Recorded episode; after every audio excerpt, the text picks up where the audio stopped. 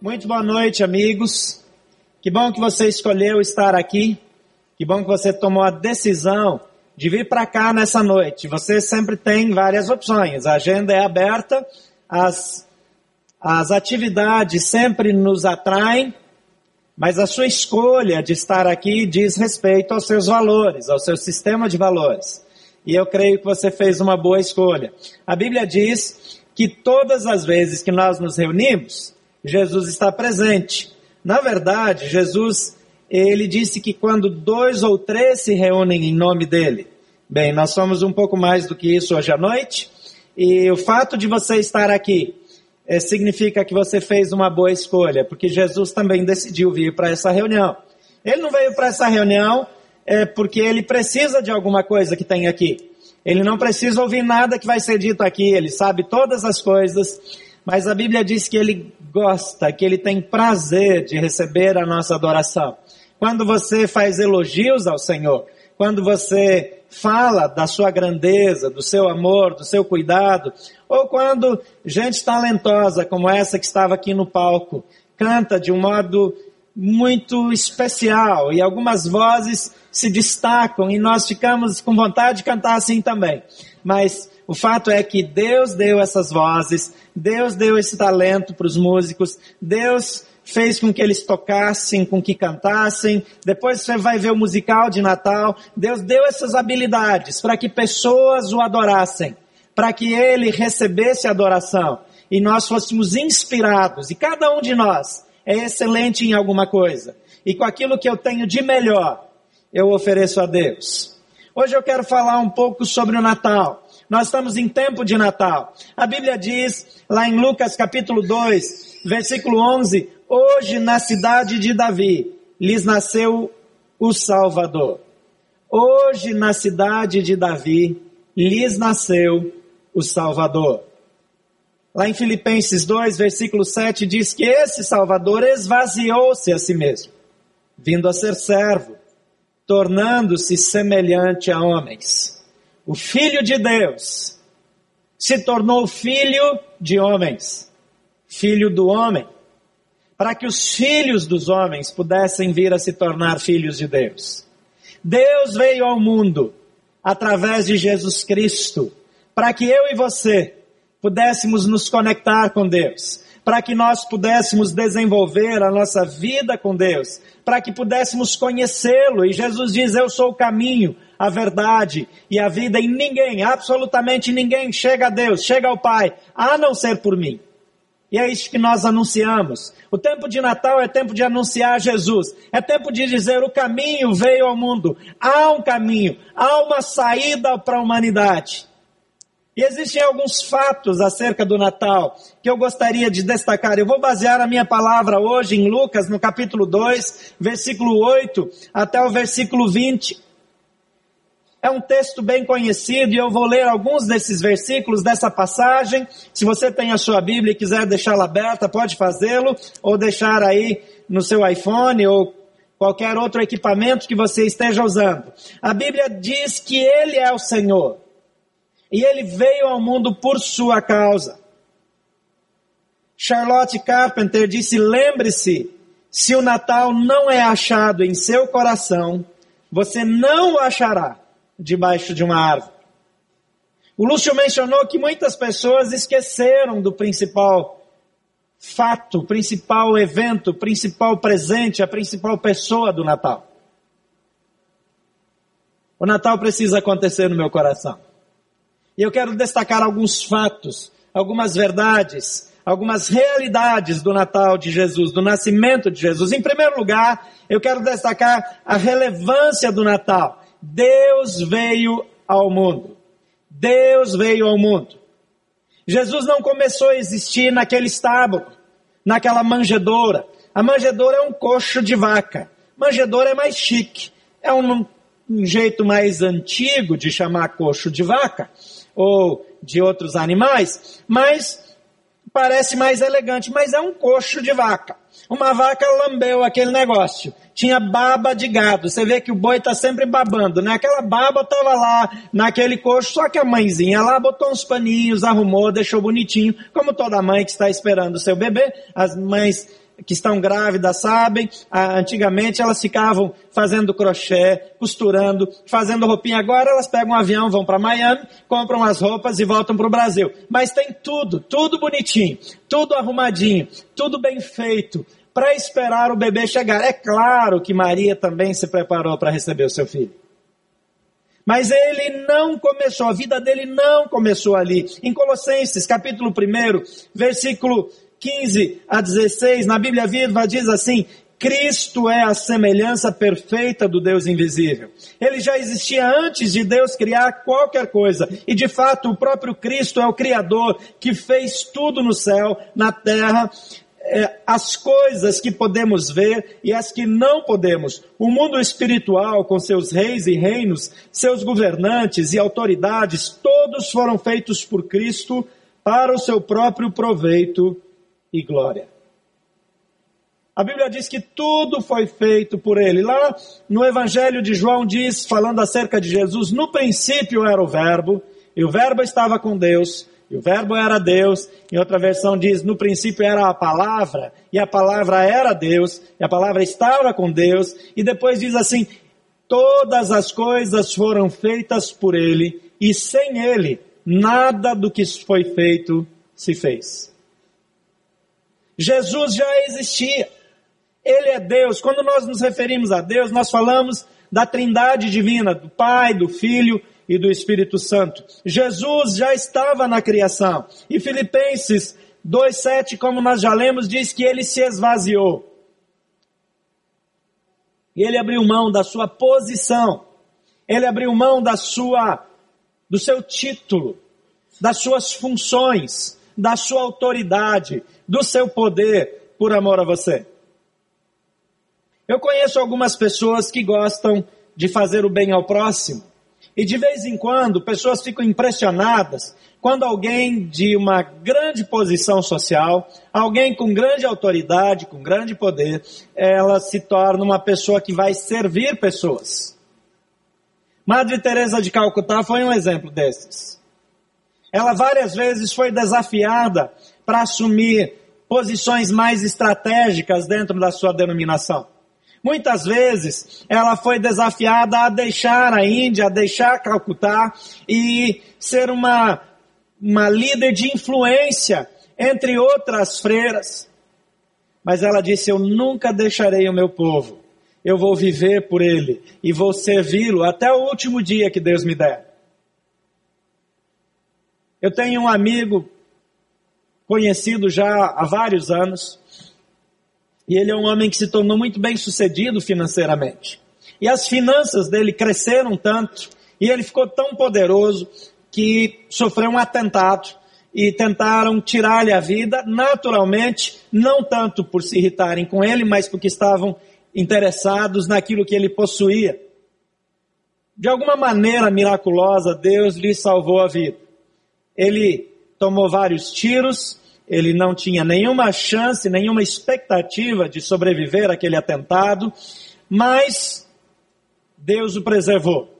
Ele reconheceu que fora a mão de Deus e ele passou, eh, depois de estar bem, de voltar à sua vida normal, ele decidiu que ele iria dedicar essa sobrevida que Deus lhe deu ao próprio Deus. E ele começou a fazê-lo através dos seus investimentos. A primeira coisa foi que ele começou a contribuir para causas humanitárias, para ação social, para projetos cristãos, e ele foi investindo. Hoje, ele investe exatamente 90% de toda a renda dele, é, e ele faz construções, ele constrói casas para pessoas pobres, ele constrói capelas, igrejas ao redor do mundo, ele viaja o mundo inteiro, e quando ele viaja, embora que ele agora já não seja mais um garoto, ele já tem uma boa idade, ele ainda vai lá, ainda ajuda a carregar tijolo, ele ainda quer levantar paredes, e o que acontece é que as pessoas ficam espantadas porque é que ele escolheu viver com 10% de tudo que ele tem e investir 90%. É bem verdade que os 10% deles são bem mais do que o da maioria de nós aqui, né? Com honrosas exceções, claro. Agora, 10% dele é mais do que 100% da maioria de nós, na verdade. Mas, ainda assim, essa é uma escolha altruísta. Essa não é uma coisa comum que a gente vê todos os dias acontecendo. De vez em quando a gente vê, eu na, na verdade só conheço duas pessoas pessoalmente, ouvi falar de outras, mas só conheço duas que fazem isso. Entretanto, esse homem que abriu mão de uma vida muito, muito melhor do que ele poderia ter, para ter uma vida mais simples e investir em outras vidas, que chama a atenção de pessoas que impressiona, o que ele faz nem se compara com o que Jesus fez. O Criador do universo, aquele que tem absolutamente todo o poder, aquele que não tem nenhum tipo de restrição, aquele que não tem nenhum tipo de limitação, aquele que pode tudo, se torna uma pessoa limitada. Se limita, limita-se a si mesmo, torna-se alguém que precisa conter-se, se submete à autoridade de seres humanos imperfeitos, piores do que ele, seus pais. Precisa conviver com irmãos, com primos. Ele precisa ir para a escola. Ele precisa estudar. Aquele que tem todas as informações, aquele que sabe absolutamente tudo, precisa aprender a ler e escrever. Precisa tomar bronca de professor. Não sei se ele tomou bronca de professor, mas talvez tenha tomado. O sistema era rígido naquela época. Mas ele abre mão por amor. Deus veio ao mundo.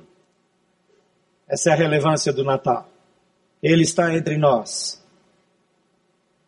Isso é muito mais do que a gente possa imaginar. A segunda coisa é a motivação. Deus veio especialmente por você. Deus veio por sua causa. Quando Deus pensa na humanidade, ele pensa na humanidade de modo global, mas ele tem uma capacidade de ver você. Isso significa que quando Jesus Cristo foi para a cruz, eles meteram umas taxas, uns tachões que arrombaram as mãos e os pés dele, não eram pregos, como a gente costuma dizer. Eram taxas de ferro fundido, forjadas a martelo, aquecidas no fogo, grampos compridos, grossos, com uma ponta muito afiada, e que entravam arrombando os membros das pessoas que eram crucificadas. Quando Jesus estava naquele momento de tortura, naquele momento de sofrimento, naquelas horas difíceis, pendurados por esses cravos. A Bíblia diz que ele pensava em mim, em você. É como se a sua imagem estivesse diante dos seus olhos, assim como a imagem de todos nós. Ninguém tem essa capacidade. De vez em quando, alguns de vocês vêm conversar comigo e eu não lembro o nome. Ontem eu orei por um casal que fez 10 anos de aniversário de casamento, que por um tempo frequentaram o meu pequeno grupo, e eu orei por eles pela filhinha que estava no colo e esqueci do filhinho que estava na classe. Gente de perto. Mas com Deus não acontece isso. Deus lembra de você. Isso significa que tudo que você faz para Deus, Ele guarda no coração. Ele lembra. Nenhum gesto seu passará desapercebido. Jesus, ele disse que nem um copo d'água que você dá por amor a Ele, em nome dele, para alguma pessoa, será desconsiderado. Mas isso também significa dizer que toda vez que você é indiferente, que toda vez que você faz pouco caso, toda vez que você só quer fazer a sua vontade, isso também machuca o coração dele. É fato que a Bíblia diz que quando nós confessamos nossos pecados, ele nos perdoa e ele esquece. Mas toda vez que eu me refiro de modo inadequado a alguém, que eu não amo alguém, eu não valorizo alguém, que eu desprezo alguém. Jesus diz: você faz isso para mim. Ele diz: quando você ignora, rejeita ou não atende o menor, o mais desprezado de todos, você faz para mim. Mas quando você estende a mão para ele, você também faz para mim. É isso que Jesus diz. É assim que Jesus o vê? Na Bíblia Viva, 1 João 3,5 está descrito da seguinte maneira: E vocês sabem que ele tornou-se homem a fim de poder tirar os nossos pecados, e que nele não há pecado, nenhum desvio da vontade de Deus em nenhuma ocasião e de nenhuma maneira. Em nada ele falhou, em nada ele errou. O ser perfeito se tornou homem para assumir a minha culpa. Sabe aquilo que você fez que você não quer que ninguém saiba? Sabe aquelas coisas das quais você se envergonha? Jesus as conhece e por amor de você, ele assumiu a responsabilidade por aquilo. O dia que o pai cobrar contas sobre aquilo que você fez, Jesus diz: Eu paguei. Quem fez fui eu. Eu assumo a culpa. Ele está livre. Você está livre. Em Filipenses 2, 6 a 8, de novo o mesmo texto, agora inteiro, diz: Embora Deus não exigiu, nem tampouco se apegou aos seus direitos como Deus, mas pôs de lado seu imenso poder e sua glória, ocultando-se sob forma de escravo e tornando-se como homens, e se humilhou ainda mais, chegando ao ponto de sofrer uma verdadeira morte de criminoso numa cruz a descida dele, a dor dele, o sacrifício dele foi por sua causa. Quando nós lemos João 3,16, que diz que Deus amou o mundo de tal maneira, você deveria colocar o seu nome no lugar e dizer: Deus me amou de tal maneira que deu seu filho unigênito. Vamos fazer isso, você sabe de cor, vamos juntos? Porque Deus me amou de tal maneira que deu seu Filho unigênito, para que todo aquele que nele crê não pereça, mas tenha a vida eterna. Deus me amou. Deus amou você. Você é importante para Deus. Você não é um evento acidental. Você não foi uma surpresa que os seus pais tiveram num tempo inadequado. Você foi planejado por Deus, exatamente no tempo certo.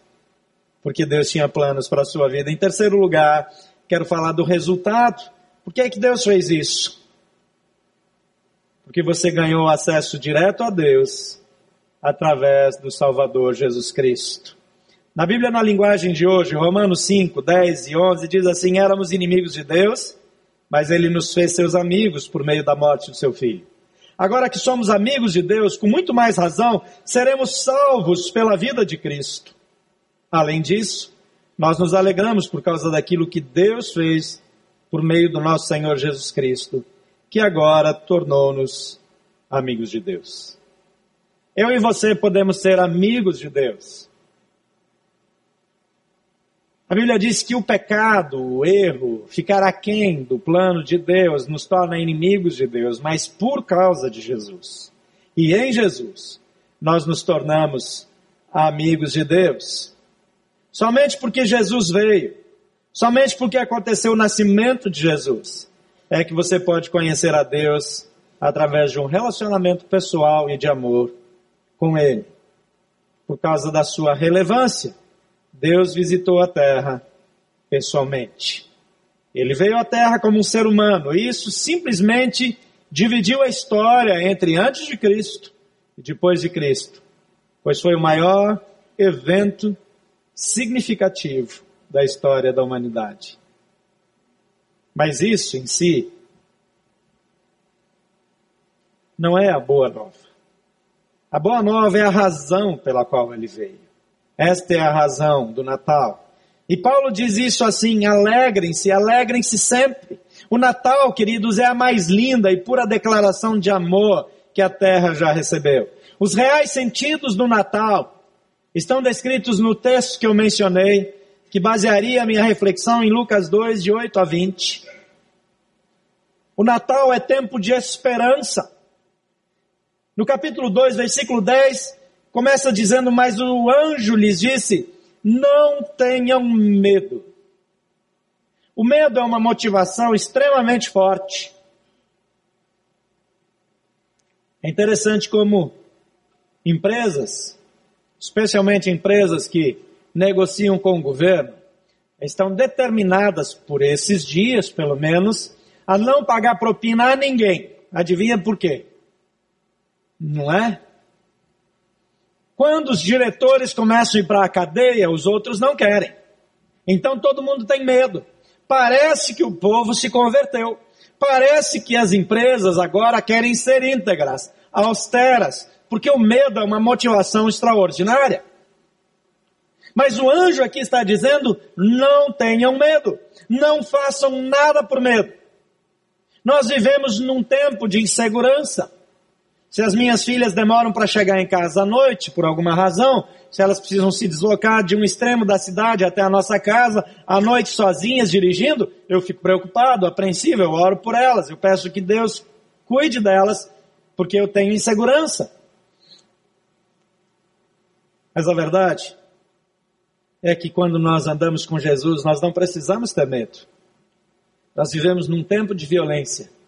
Mas a mensagem da Boa Nova traz no seu bojo a possibilidade de vivermos sem medo. João vai dizer que o perfeito amor lança fora todo medo. E o perfeito amor é o amor que vem de Deus. O perfeito amor tira de nós o medo, a instabilidade, a insegurança. Porque tudo que nós precisamos está em Deus. E nós podemos descansar nele por causa de Jesus Cristo. Em segundo lugar, o Natal é tempo de alegria. O versículo 10, na segunda parte, diz: Estou lhes trazendo novas de grande alegria, que será para todo o povo. Vivemos em tempo em que muitas pessoas sofrem tristeza, decepções, desânimo, até depressão. A depressão é uma das doenças mais comuns, é uma doença emocional, mas é uma enfermidade. É uma enfermidade da alma, mas às vezes até tem causa física, biológica. Às vezes ela só vem de causa emocional mesmo. Mas a tristeza é algo comum. Você com certeza conhece pessoas que não são felizes. Muitas vezes eu vejo pessoas bem-sucedidas que a sua infelicidade é proporcional ao seu sucesso. Sucesso em si não traz alegria. Mas a vinda de Jesus vem com a promessa de alegria. Estou lhes trazendo boas novas de grande alegria, que será para todo o povo. Em outra ocasião, Jesus diz para os seus discípulos: Eu estou lhes dizendo estas coisas para que a minha alegria seja completa em vocês. Existe um tipo de alegria que vem de Jesus, que nada ao nosso redor pode tirar. Nenhuma circunstância pode mudar. Ainda que percamos uma pessoa amada, ainda que alguém que nós amamos nos abandone, ainda que algo que nós almejamos não seja conquistado, ainda que algo que já está em nosso poder possa escapar de nós. Sentimos dor, sentimos tristeza, eventualmente choramos, mas a Bíblia diz que o choro, ele pode durar uma noite, mas pela manhã vem alegria. A alegria do Senhor se renova sobre a nossa vida. É claro que uma noite aqui é um determinado tempo. A dor de alguém que anda com Jesus é diferente da dor de quem não anda com Jesus. Eu ando com pessoas há muitos anos. A perda na vida de alguém que tem um relacionamento com Deus é completamente diferente da perda na vida de quem não tem a esperança de Jesus. A pessoa que tem um relacionamento com Deus sente dor, não fica feliz com a perda, chora, sofre, mas alguma coisa dentro dela a mantém de pé. Algo dentro dela a mantém para cima. Algo extraordinário, inexplicável, faz com que muitas vezes, até num funeral, a pessoa mais perto que perdeu a pessoa querida consola os amigos. É inexplicável. É algo inexplicável. Mas é a alegria de Deus. E Jesus vem para trazer alegria, e ele diz que essa alegria não é só o fato de que ele chegou, é que ele é fonte de alegria e essa alegria é para todo o povo, então é para você também, para a sua vida. Em terceiro lugar, o Natal é tempo de fé. A Bíblia diz hoje, na cidade de Davi, lhes nasceu o Salvador, que é Cristo, o Senhor, Lucas 2,11. A mensagem é que ele chegou. Hoje pela manhã, se você esteve aqui, o pastor Odile estava falando sobre o anúncio da chegada de Jesus, que começa em Gênesis, e aparece nos profetas, e aparece de novo, e de novo, e de novo, finalmente chegou. Mas é anunciado há tanto tempo, será que chegou? Eles estão dizendo aqui, não é mais, o prometido vai vir um dia. A mensagem é: Ele chegou. Já aconteceu. Ele está entre nós. E quer saber, ele veio para essa reunião hoje à noite. E ele está entre nós. O Rei dos Reis, o Senhor dos Senhores, não mais um menino numa manjedoura, não mais um homem bom pregado numa cruz. O Rei Todo-Poderoso, aquele que já ressuscitou, que já voltou aos céus e que transforma a vida de todos os que creem nele, está entre nós. Ele é a nossa fonte, ele é a razão da nossa fé. Num tempo de tanto ceticismo e incredulidade, ele é fonte de fé. Natal também é tempo de simplicidade. Versículo 12 de Lucas 2 diz: Isso lhe servirá de sinal. Encontrarão um bebê envolto em panos, deitado numa manjedoura. A nossa vida é complexa demais. Nossa agenda é complexa demais. Todo dia tem compromisso, tem responsabilidade. Quanto mais a nossa vida dá certo, mais difícil ela fica. Você já percebeu? Quando você era um menino, aqui a vida era boa. Mas quando você era um menino, você queria crescer, porque você queria fazer as coisas dos adultos. Você achava que ter que obedecer a mãe e o pai era a coisa mais difícil do mundo. Você pensava assim, ah, um dia eu nunca mais vou precisar obedecer minha mãe. Quem dera pudéssemos voltar atrás. A vida era tão simples. E aí nós nos envolvemos em projetos, e aí dá certo. Bem, agora deu certo, nós somos responsáveis por aquilo. Então nós partimos para um outro projeto maior. E quando ele funciona, a nossa responsabilidade aumenta e a nossa vida vai ficando cada vez mais atribulada. E o Rei, o Senhor, o Criador do universo, ele vem para uma vida simples. Não tem lugar para ele num bom hotel. Não tem lugar para ele no Copacabana Palace na época de Natal. Está lotado. Embora que as diárias mais baratas estejam acima de 3 mil reais. Não tem lugar para ele, nem nos hotéis mais simples, nem nas pensões. Mas ele aceita nascer entre as vacas e os bois. Ele aceita nascer num ambiente que tem cheiro de urina ele aceita nascer num ambiente onde cheira gado e sujeira de gado. Porque aquele lugar era proteção da chuva, sol, trazia a segurança necessária para passar aquela noite. E tinha a privacidade necessária para que aquela mãe pudesse entrar em trabalho de parto, sem uma parteira sem um médico para acompanhar, sem um pediatra para pegá-lo nos braços, para fazer uma aspiração, sem ninguém para medir o apgar do bebê. Simples. A nossa vida funciona melhor na simplicidade.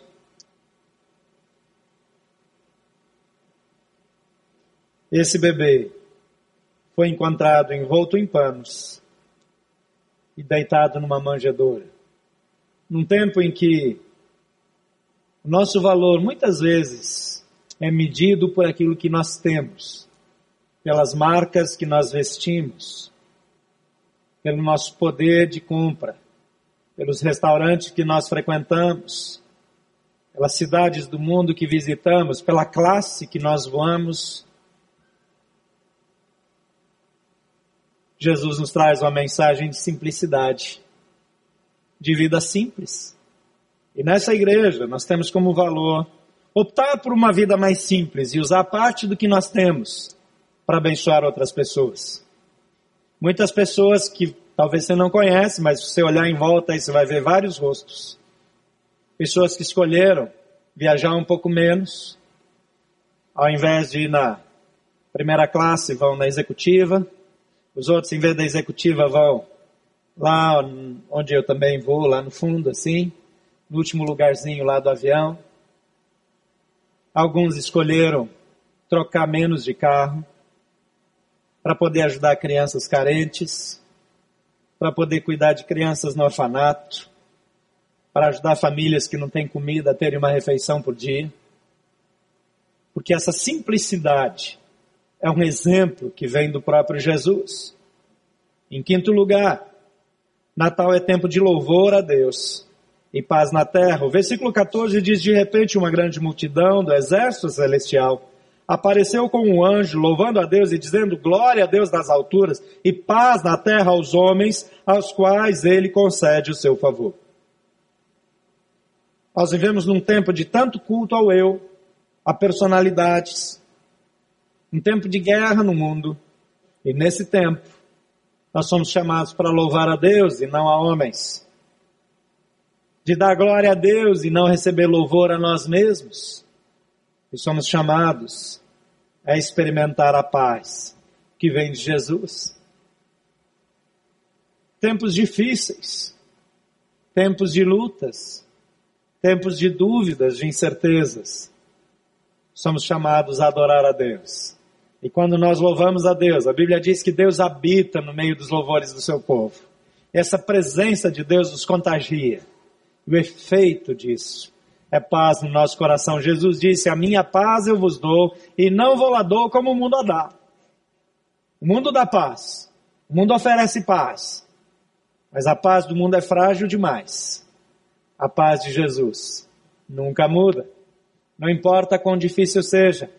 Não importa quais as circunstâncias eu me encontre. Um conhecido meu sofreu um sequestro. Ele é de uma família rica e eles tinham muitos bens, uma rede de postos de gasolina é, em Porto Alegre, no interior do Rio Grande do Sul. E ele foi sequestrado, e ele foi levado para um lugar distante, e aqueles bandidos que o sequestraram, depois de conseguirem o que eles queriam, apontaram a arma na cabeça e dispararam, e não saiu a bala, e dispararam de novo, e não saiu, e de novo, e não saiu, e um deles falou para o outro, olha, não vamos mexer com esse cara não, deixa ele aí, amarraram ele numa árvore e foram embora. E quando eu conversei com ele, ele disse: naquele momento eu me senti chegando no céu.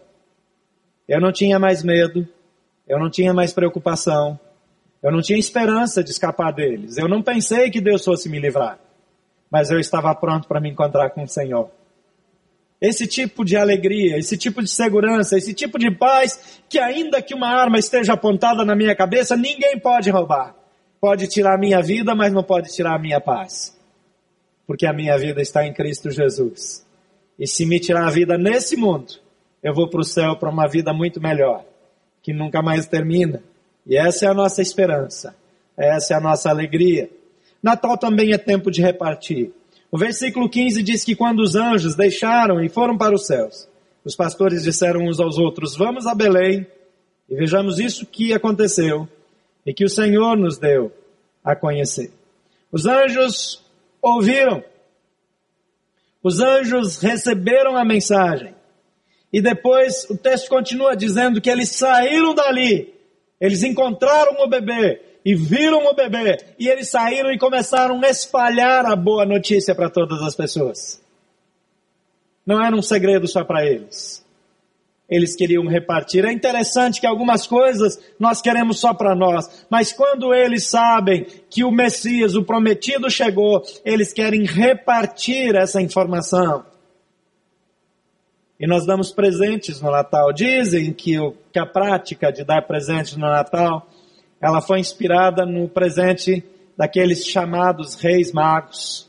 astrônomos que viram, que leram nas estrelas, olhando para os astros, entenderam que o tempo do Messias vir ao mundo chegou. Então seguiram com base nas suas informações e finalmente viram que uma estrela os guiava. E eles chegam até onde está o menino. Vários fatos sobrenaturais acontecem na vida dele. E eles chegam e dão presentes e dizem que essa prática é imitada até hoje. Mas eu aprendi com meu pai uma outra história que para mim fez mais sentido. Dizia o meu pai que todo Natal ele trazia presentes para nós. E que as pessoas gostavam de dar presentes umas para as outras.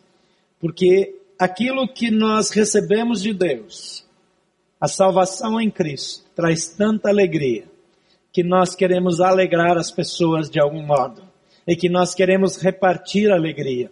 Porque quando nós recebemos Jesus, nós ficamos tão satisfeitos que a única reação possível é tentar dar alguma coisa para as pessoas e repartir com elas da nossa alegria.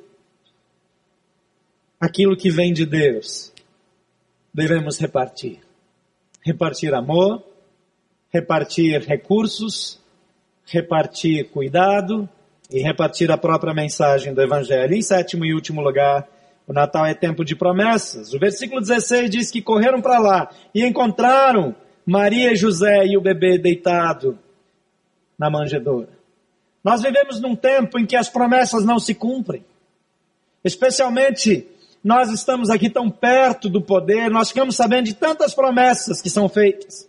Imagina esse povo que vota lá nos seus estados e os seus senadores, os seus deputados vêm aqui para Brasília Fizeram tantas promessas lá. Muitas delas não se cumprem. Alguns bons políticos que se destacam aí no meio trabalham e honram as suas promessas de campanha, mas uma boa parte não tem esse compromisso com o povo. Mas Deus não é assim. A Bíblia diz que Deus não é homem para mentir e nem filho do homem para se arrepender. E que se ele falou, ele faz. E se ele prometeu, é certo que ele cumprirá. A promessa da vinda do seu filho ao mundo foi feita lá atrás, milhares e milhares de anos antes. E Deus cumpriu. Todas as profecias acerca de Jesus foram cumpridas. E a Bíblia tem mais de 4 mil promessas. Todas elas se cumprem na sua vida quando você crê nele. Porque ele cumpre as suas promessas. O Natal é o presente de Deus para você. É um presente pessoal. Não é aquela roupa que a gente vai provando em cada um para ver em quem serve. Foi feito sob medida. Para o tamanho da sua necessidade. Para curar a sua enfermidade. Para acabar com a sua dor. Para mudar a sua história. A Bíblia diz: hoje na cidade de Davi lhes nasceu o Salvador. Essa foi a mensagem que o anjo anunciou no primeiro Natal. Portanto, é um presente pessoal. É um presente eterno, vai durar por toda a eternidade e as conquistas dele vão nos levar por toda a eternidade. É um presente de valor incalculável. Jesus Cristo pagou com ele por, com sua própria vida. É isso que custou vir a esse mundo. Esse presente custou a vida de Jesus. E é um presente transformador. Ele pode mudar a sua vida para sempre. Nada, nada, nada se compara a viver com Jesus. Nada que possamos receber, nada que possamos dar, nada que possamos vivenciar se compara a receber Jesus e andar com Ele por toda a nossa vida. Ele é o nosso Senhor. Ele veio a esse mundo por minha causa e por sua causa. Diante disso, qual é a sua reação? A Bíblia diz que Jesus veio a esse mundo buscar e salvar o que estava perdido. Ele veio ajustar aquele que se desajustou, que não alcançou o padrão de Deus. Ele veio estender a mão ao que sofre. Ele veio trazer bênçãos àquele que se sente só, abandonado. Ele veio dar o Espírito Santo como companhia e como conselheiro, como mentor para aqueles que não têm direção clara na vida. E ele veio abençoar aqueles que estão prontos para reconhecer que precisam dele. Por favor, feche seus olhos. Eu gostaria de orar com você, porque a Bíblia diz que Deus nos amou a ponto de dar Jesus. E a Bíblia diz também que quando nós confessamos que Jesus é Senhor e que Deus o ressuscitou dos mortos, nós seremos salvos. A Bíblia diz que todos aqueles que creem em Jesus, todos aqueles que o recebem, todos aqueles que clamam por Ele, são atendidos por Ele na sua vida. Eu disse várias vezes hoje que Jesus está aqui. Como nós cremos que Ele está aqui, vamos falar com Ele. Eu peço que de olhos fechados você repita essa oração. Você que nos acompanha pela internet, em qualquer lugar do mundo, faça a mesma coisa. Repita essa oração comigo. Diga: Senhor Jesus, eu te agradeço por teres vindo a esse mundo por minha causa. Eu te agradeço porque o Senhor veio para me perdoar e tomar o meu lugar. Eu te peço nessa noite, perdoa os meus pecados. Não leva em conta o tempo que eu vivi sozinho, ignorando o teu amor. Mas hoje, eu reconheço que tu és o Senhor e meu Senhor. E eu te declaro, meu Salvador pessoal. Eu te recebo no meu coração. Toma minha vida. Muda minha história. Em nome de Jesus. Continua com seus olhos fechados. Eu quero orar por você que quer validar essa oração na sua vida. Você quer tornar isso realidade em sua vida. Você quer dizer, ok, Jesus, eu quero andar contigo. Eu quero que essa declaração seja o meu início no relacionamento com Deus. Eu quero me tornar amigo de Deus por meio de ti. Eu quero que teu Espírito habite em mim, seja o meu guia. Muda a minha história, me dá vida eterna, a garantia de um dia morar no céu contigo. E transforma a minha vida a partir de agora mesmo. Você quer validar essa oração e dizer, Jesus, é comigo Levante a sua mão. Deus está aqui. Jesus está entre nós. Ele vai ver você. Ele sabe que você está aqui. Levante sua mão bem alto e fique com a mão erguida durante a oração. Você que nos acompanha pela internet, faça o mesmo gesto. Mantenha sua mão erguida durante essa oração. Porque não é para mim, eu não preciso ver. Mas Jesus está vendo você, Ele conhece seu coração. A Bíblia diz que o homem vê por fora, mas o Senhor vê o coração. Pai querido, todas as mãos erguidas nessa noite, nesse auditório e cada mão erguida ao redor do mundo, nesse momento, acompanhando essa oração, são vidas dizendo: Jesus, eu quero que o Senhor transforme a minha vida, entra no meu coração, a sua vida a esse mundo valeu para mim, porque eu te recebo como meu Senhor e Salvador. Por favor, perdoa os seus pecados. Inclui-os naqueles que vão morar no céu. Envie o Espírito Santo para que os batize e habite para sempre com eles. Que a tua graça e o teu poder possam trazer transformação e renovação em cada vida. Em nome de Jesus. Amém.